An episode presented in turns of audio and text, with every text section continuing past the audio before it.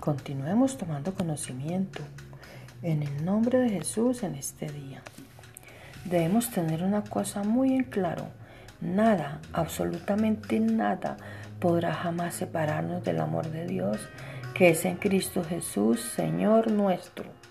Ni las doctrinas extrañas, ni las divisiones congregación, en las congregaciones, ni los grupos de supuestos cristianos.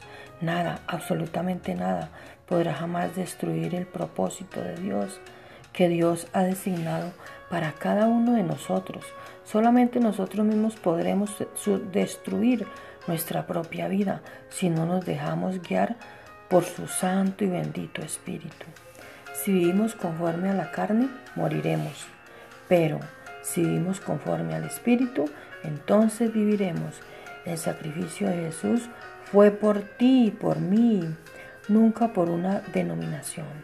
Fue por ti y fue por mí, porque fue porque nos ama, fue porque nos ama mucho. En el nombre de Jesús.